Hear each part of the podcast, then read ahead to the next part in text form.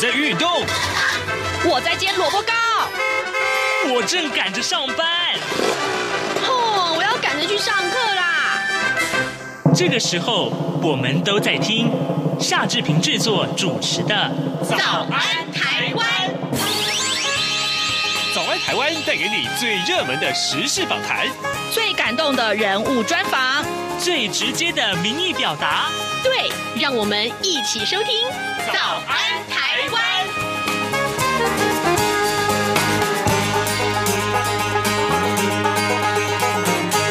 早安，台湾！我是夏志平。今天是二零二一年的三月三十号，星期二。每个月呢，我们在接近月底的时候，都要跟美国之音的白宫记者黄耀毅连线啊。那么今天，今天待会儿志平就要跟您呃来跟那个耀毅兄啊一块连线来聊新闻啊。我们今天关注当然仍然是美国的这个重要的新闻大事，呃，同时呢，借由呃耀毅他的关注的这个呃眼光。他的这个呃视野来告诉大家啊，各位所关注的这些话题，到底他是怎么去解读的呢？我们看到，过去这段时间以来，其实呃，国际上有很多重大的这个呃二加二双边会谈，或者是呢，美国总统拜登也举行了他上任之后的第一次记者会。呃，另外另外，我们也看到就是呃，拜登总统的这个健康啊，呃，受到很多的关注，所以待会儿我们都要请耀毅跟大家一块儿分享哦。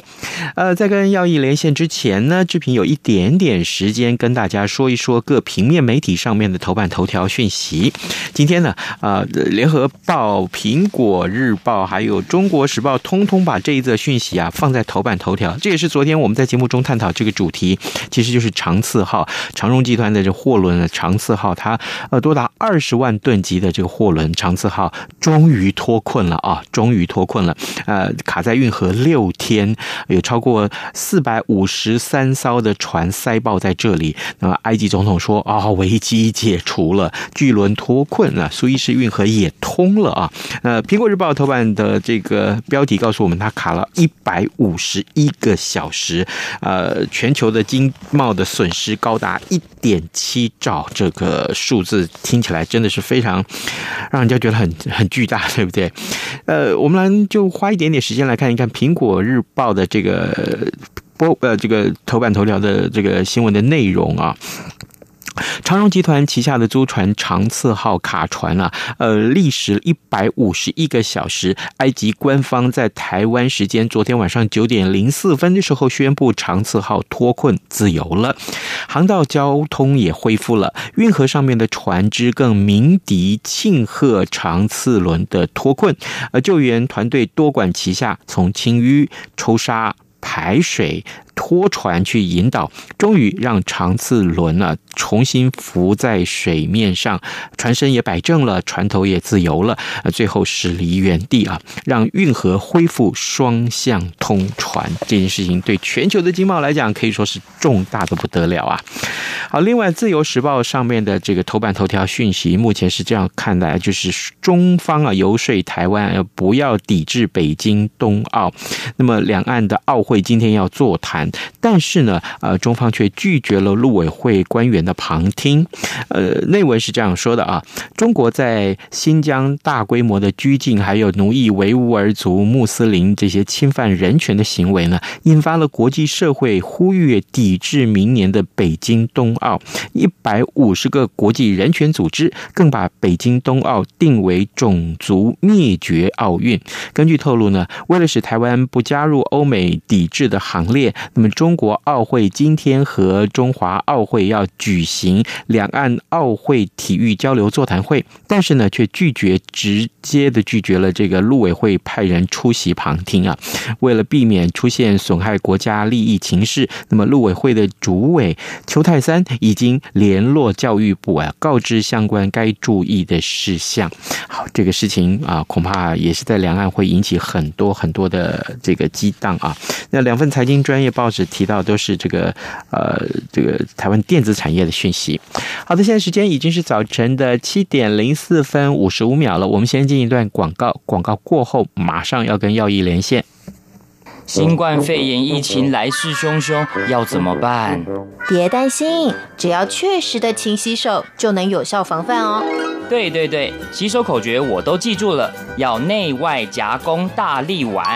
彻底清洁手掌、手背、指背、指缝，还有大拇指跟手腕。最重要的是，整个过程要搓洗四十到六十秒，才算是有效的洗手哦。RTI 中央广播电台，跟你一起守护健康。早安，台湾，你正吃着什么样的早餐？吐司加火腿蛋，咬一口，然后收听中央广播电台。早安现场。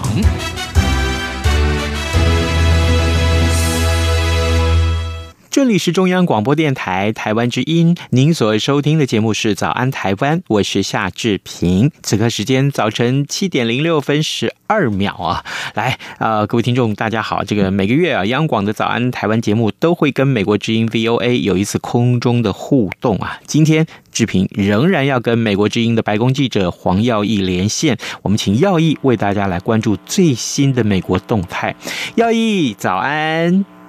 哎，你好，志平，你好，各位央央广的听众朋友们，大家好，我是黄耀义。是，谢谢耀义再度与我们的连线啊，耀义，这美国时间此刻你所所在的是华府嘛，对不对？对对，我刚刚在白宫那边做完电视连线，现在在跟你报告最新的情况。刚刚谈的是什么事情呢？哦，所以刚刚谈的是跟缅甸局势有关的，因为今天这个美国贸易代表呃这个署发出了说声明说，缅甸配合缅甸制裁嘛，已经终止了跟缅甸的踢法跟缅甸之间的贸易行为，主要是因为上个礼拜大家都记得这个缅甸军政府镇压这个抗议群众嘛，死了一百多人，连小孩都死了，然后白宫这边还蛮蛮军政府蛮严重的，今天白宫的那个发言人沙奇还直接讲。说杀小孩这种行为，就彰显了你军政府的暴力本质。然后昨天拜登也说这个事情是令人发指，所以呢。看起来美国是很重视缅甸现在这个民主的情况。是，当然，这个台湾的很多媒体也关注这个事情。也谢谢耀义跟我们一开始先分享了这个事情目前最新的进展。好，其实，在过去这段时间呢，国际间有很多重大事件，好多场这个二加二双边的会谈呢。呃，其中最受瞩目，当然就是美国跟中国在这个阿拉斯加的这一场会谈啊，一直延续啊相关的这个话题，一直延续到这个礼拜。呃，尤其是呃新。疆棉的这个议题很受到瞩目，所以一开始我们先请耀义为我们来解说有关于这个事件啊，呃，或者说是在美国白宫部分这个相关的立场是什么？嗯，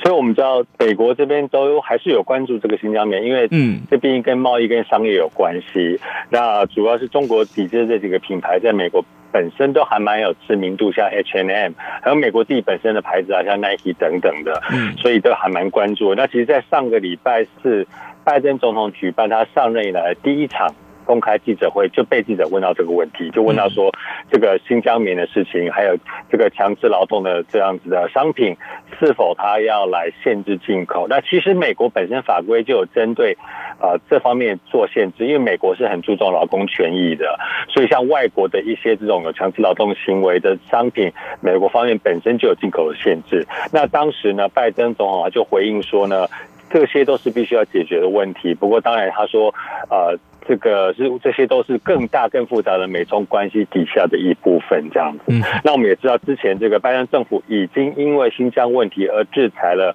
中国的官员跟一些中国的实体跟公司啊，那制裁的原因当中，除了提到说包括侵犯人权啊、侵犯宗教自由等等，这个原因也有包括说把维吾尔人拘禁在集中营跟强制劳动，那就是跟这个新疆棉相关的。嗯嗯，当然，呃，在就在这个美中的阿拉斯加二中二加二的会谈之前，这个美国宣布了对于新疆官员的这个制裁，也导致了这一场二加二的会谈上面呢，啊，可以说是这个中方的发言。呃，我们讲双方的发言可能都都是非常值得关注的内容，但这个呃，有关于这个杨洁篪或者是这个王毅的在这个会上面的发言啊，其实我我不太知道，因为这个发言在中国大陆内部或者台湾，其实都有很多人去关注啊，也做了很多的梗图啊，这个上面说什么呃谁谁谁不吃这一套 这一类的，但是我不知道像这样子的一个国际场合，这样子的发言的结果，在美国有什么样的一些回应呢？嗯，我先来补充一下，就是。呃，关于制裁的部分啊，其实是他们呃在阿拉斯加会面之前前一天是先制裁香港的事情，对，然后他们回来之后呢，礼拜一又制裁新疆，就等于是在阿拉斯加会谈的前后是这样包夹的，嗯，两个不同的制裁。嗯、那我觉得像呃，当然这刚刚杨姐是在讲说所谓中国人不吃这一套，哦，那但是你看美方的这个一连串的动作看起来呢。似乎拜登政府也是不吃这一套，那所以说他就已经很明白的告诉了中方，就是说呢，这些就是我的红线，我的底线，我告诉你，我就是没有办法忍受你的这一些的做法，然后呃，但是在其他方面，尤其是我们双方都会有好处的部分，例如说像环环保的东西，拜登这边当然非常重视环保，但是我们知道中国也因为环境污染。工业化过度严重的问题已经非常苦恼了。前几天我们在看到沙尘暴很严重嘛，对，所以这个东西美美国是在跟中国讲说，我告诉你这个东西我们合作对你来讲也有好处，但是呢，在其他的部分，尤其你像对台湾的事情、对香港的事情、对新疆的事情、西藏的事情，这个东西我们美国人没有办法忍受这样的事情。那呃，他也讲很多次，那不管是拜登总统，不管是这个国安顾问这个苏利文，或者是美国国务卿布林肯，都多次的这样讲，而且呢，还不是说他只有对公开这样讲而已。他例如说每次，例如说呃，国务卿或国安顾问，或是谁谁谁，国防部长跟别的国家的对等的单位、对口单位聊过之后，谈过之后发出来的这共同的声明，也都会讲一样的事情。嗯，那其实我们记得说。呃，之前有讲过说，这个呃，每次大家在访问在问说，拜登拜登政府你的对中国政策到底是什么的时候，他就说我们还在成型当中，请大家要一点战略耐心，有没有？那呃，上个礼拜呢，我们就看到拜登总统召开的第一场公开记者会里面就已经公开讲，他说我认识习近平很长一段时间，我对他非常的熟，他说过去。呃，他在做副总统那八年呢，他跟习近平的相处，对，可以说是跟比世界任何一个领导人都还要多的。他说他对习近平很了解，习近平的骨子里面没有一丁点民主，而且说呢，他习近平跟俄罗斯总统普京是一样的人，相信呢要专制独裁才有未来。那所以可以看得出来，拜登是说我很清楚了解，我对中国对习近平我没有任何的假象。我没有任何的幻想，没有抱持任何的幻想。那我们知道不一样的地方在什么地方，我们知道我们的冲突点在什么地方。但是我们在什么地方要合作，什么地方要冲突，要来施压，这个是我摆明告诉你一定会做的。那拜登说我的做法就跟我们知道川普总统那个时候有很多的制裁啊，或者是呃，就比较像是升级到呃互相这个骂来骂去这样的对战。嗯，在拜登说我的做法不一样，我就是要筹组全世界的民主联盟。包括说，今年年底我们知道他已经讲了，在华府要召开民主高峰会，而且美国国务卿布林肯也说邀会邀请台湾参加，所以可以看得出来呢，在这个部分，拜登就是希望说，第一个，美国我本身先做一个民主的价值观的这个先锋跟一个领导人，好，我必我必须在民主方面、价值上面我要坚守，然后我就要来跟各个民主国家大家团结一致，这样子我们才有一个。筹码才能够说来跟中国来谈。那另外一个，我要一个观察，就是说，呃，尤其阿拉斯加会议之后呢，一个很有趣的现象就是，好像也没有马上就变得双方哎就可以开始来谈了。嗯，因为刚所以像我们记得啊，去年是一月，去年一月的时候，不是签了第一阶段美洲贸易协议嘛？是中国国务院副总理刘鹤跑来跟川普总统在白宫里面亲自来签。这其实当时大家就觉得有点奇怪，因为。你只是贸易代表，然后也要跟美国总统坐下来平起平坐的签。那这个签署的协议里面呢，除了包括很多贸易协议跟主要说买美国的农产品之类的这样规定之外，还有一项规定是说，美中贸易代表双方每六个月要会谈一次。嗯，但是现在已经八个月过去了，刘鹤呢跟新的美国贸易代表戴琪，我们知道这个是台湾之女嘛啊，他这个还没有见面。而且美国贸易代表署甚至也表示说，目前我们也没有规划要见面。然后上个礼拜呢，是戴琪经过这个美国国会听证认可上任以来的第一个礼拜。嗯，他上任第一周呢，打电话给十四个国家的贸易代表或者是部长，但就是没有打给刘鹤。所以这个感觉上就是好像说，美国在对中国这方面，其实，在阿拉斯加会谈之后呢，都还是慢慢来，就是说我慢慢的现在运筹帷幄，远交近攻，我把。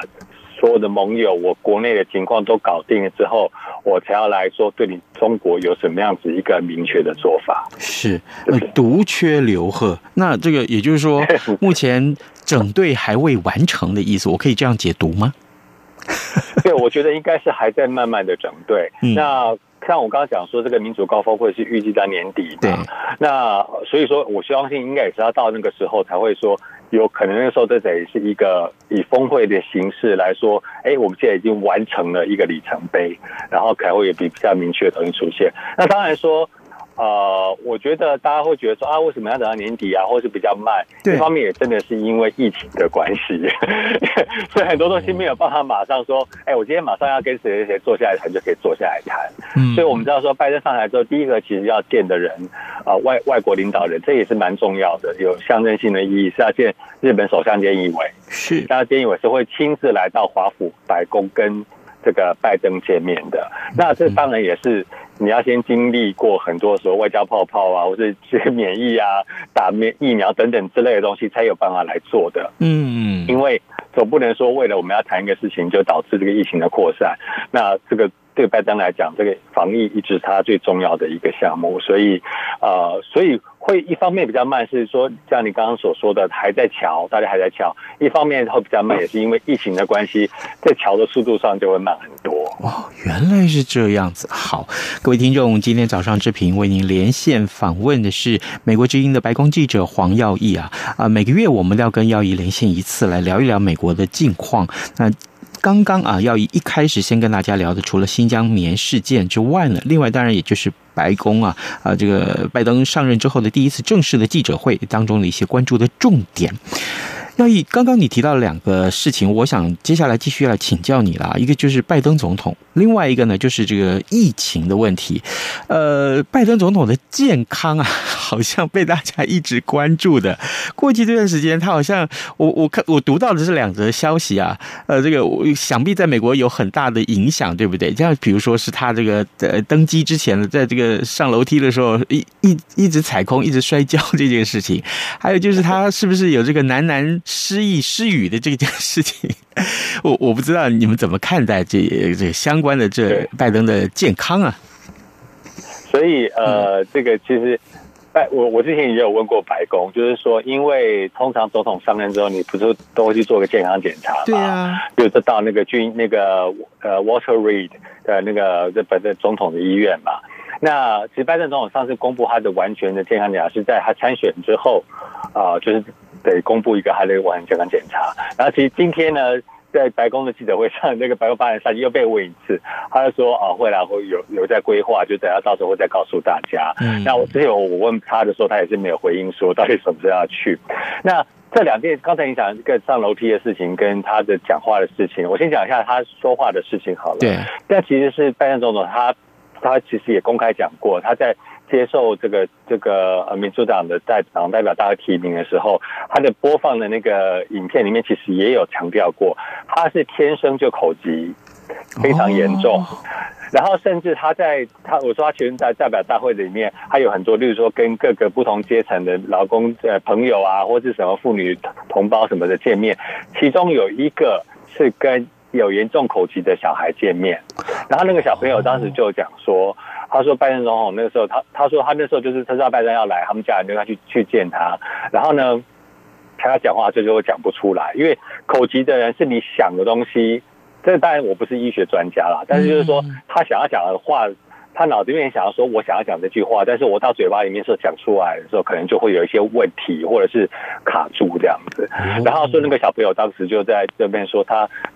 教我很多东西，例如说有很多的方法是来克服他的口疾。例如说，你要用想的说，你是用唱的方式你在脑脑袋里面想的时候，用唱的方式来把它唱出来，这样子你就会比较顺的讲出来之类的。有很多的方法去克服，但是口疾这个东西的确是拜登他多次强调的他的一个困扰。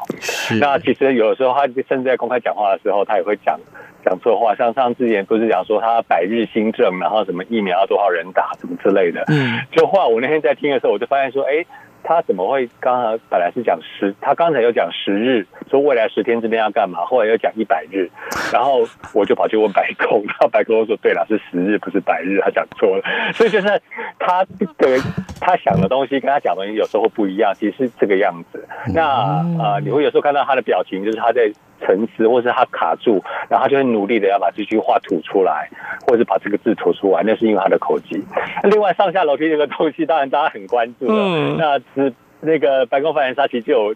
那天有对那个呃问的那个白宫记者就讲说，其实你们大家也都跟我们一起去。坐空军一号出访过，你也知道那个楼梯不是很好走。然后，呃，当然他就是这样带过啦。那不过呢，当然大家都很关注，说拜登总统到底你的健康情况怎么样？嗯，那目前看起来都是还好。那不过呢，让我们知道白宫非常现在防疫非常的严格啊。对，呃，就是很怕说我 大家会把病毒带进去白宫里面。那所以现在我们白宫记者要进入里面的都是要快筛啊，然后当天就检查的结果说，呃，那个确定你是阴性。你才能够进去哦，这么严格啊！对对对，每天都要、嗯、每天都要检测，说确定你今天是阴性，你才能够进去。哎，耀义，那我很好奇，要请教你了。那每天都要检查的话，都要去检验的话，这从疫情以来，你你已经检验几次了？你算得出来吗？所以，其实川普的时候是没有这样子规定的。嗯、川普总统，的时候可能就比较欧，他就觉得还 OK 这样子。然后是呃，拜登上台了之后，嗯，然后那个礼那第二天就开始规定说，所有的媒体都要经过快筛。那呃，基本上我现在。我有几次我就忘记了，但是我是真的有把那个手环的，因为它每天会换一个颜色，就是怕你会鱼目混珠就跑进去这样子，所以每天颜色不一样。所以我每我现在每次进去的时候，出来之后，呃，我每年就会把那个手环卸下来之后，我会在后面写下日期，然后把它保留下来当纪念品，就是我每天有进白宫快筛的证明这样子。我我可不可以叫这个手环叫乖宝宝手环？因为啊，这个每天咱呃，我们要进央广来工作啊，每一天进来这个大厅的时候也要量体温，至少要量体温，体温是正常的，他就给你一张贴纸。我们呢就是说，这个这张贴纸叫做乖宝宝贴纸啊，你贴在身上，代表说今 今天你的这个体温是正常的。哦，好，我们去快筛的时候也是要先，他就要问你有没有症状，他也是先量体温，量完体温之后再快筛这样。嗯，那我可不可以有个不情之请啊？待会儿这个要以这个下了节目之后，把这个手环的照片贴给我们，好不好？让听众可以一块分享这个当中的这个各种辛酸啊。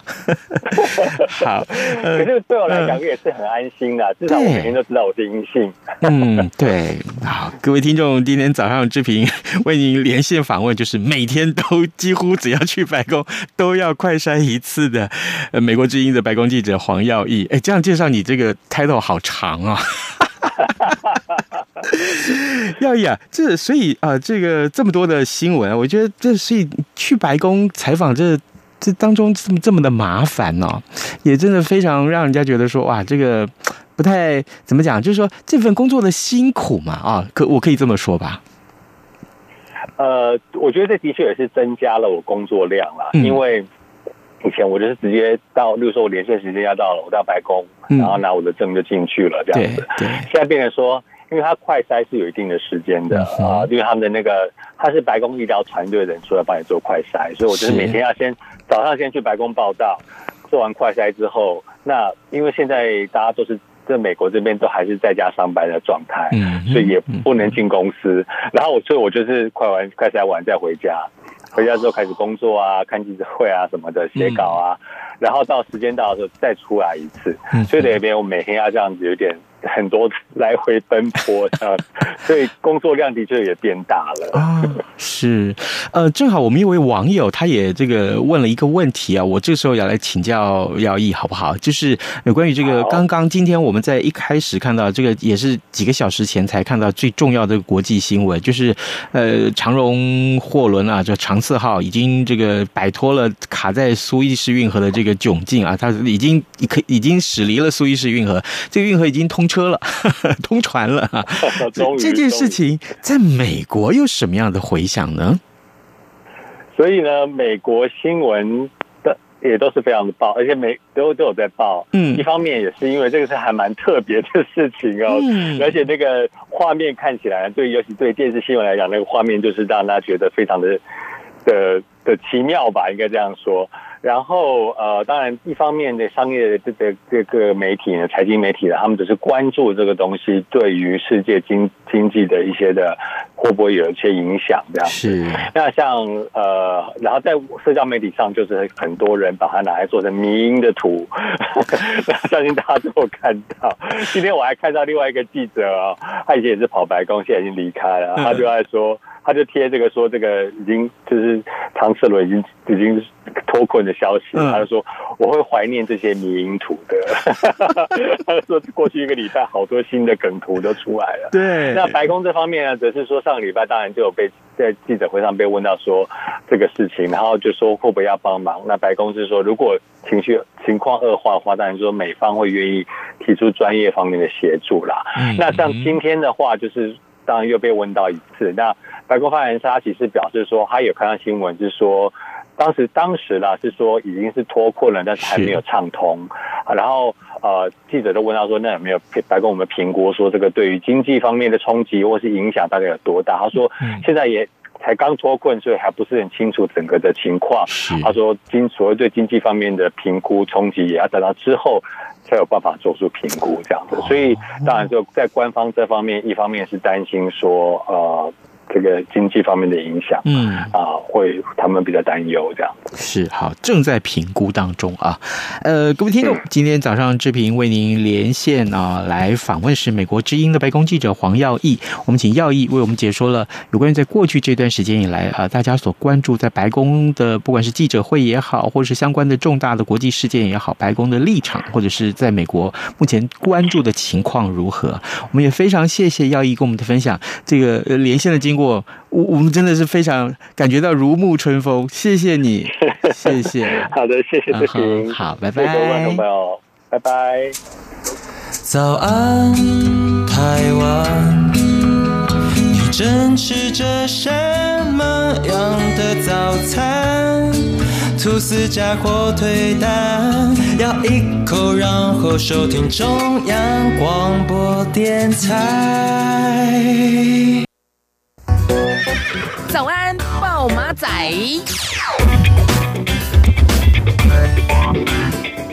好的，这里是早安台湾节目啊，我是夏志平。那么，呃，今我们此刻来赶赶快来，在节目结束之前看一下还有哪些重要的新闻大事。今天《自由时报》的头版上面这则讯息啊，真的是大家可能大家会非常关心哦。呃，这个癌症啊，大家现在几乎是人人谈癌色变啊。这二零一九年的成人预防保健服务发现了，有高达呃百分之二十五点二的民众是血。血脂这是异常，血脂脂肪的脂啊，血脂异常。那么二十百分之二十一点二的人血压高，还有百分之九点一的人是血糖高。那卫福部呢，国健署最近就推出了慢性疾病风险评估的平台，民众输入健检报告的数据的话，就可以计算十年后罹患五种慢性疾病的风险，可以帮助我们及早预防。各位，慢性病啊，像类似刚刚志平所说的高。血压啦，甚至于高血压所导致的后来后续的这些相关的问题，像洗肾啊啊之类的，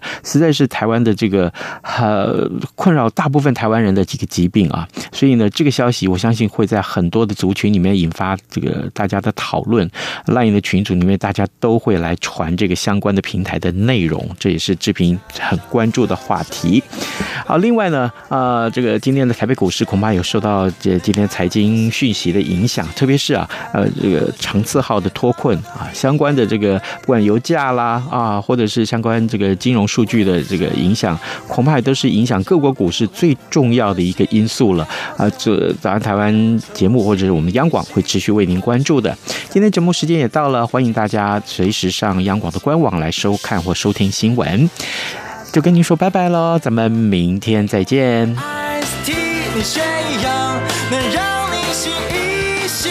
反正过了十二点，好多一样被丢弃。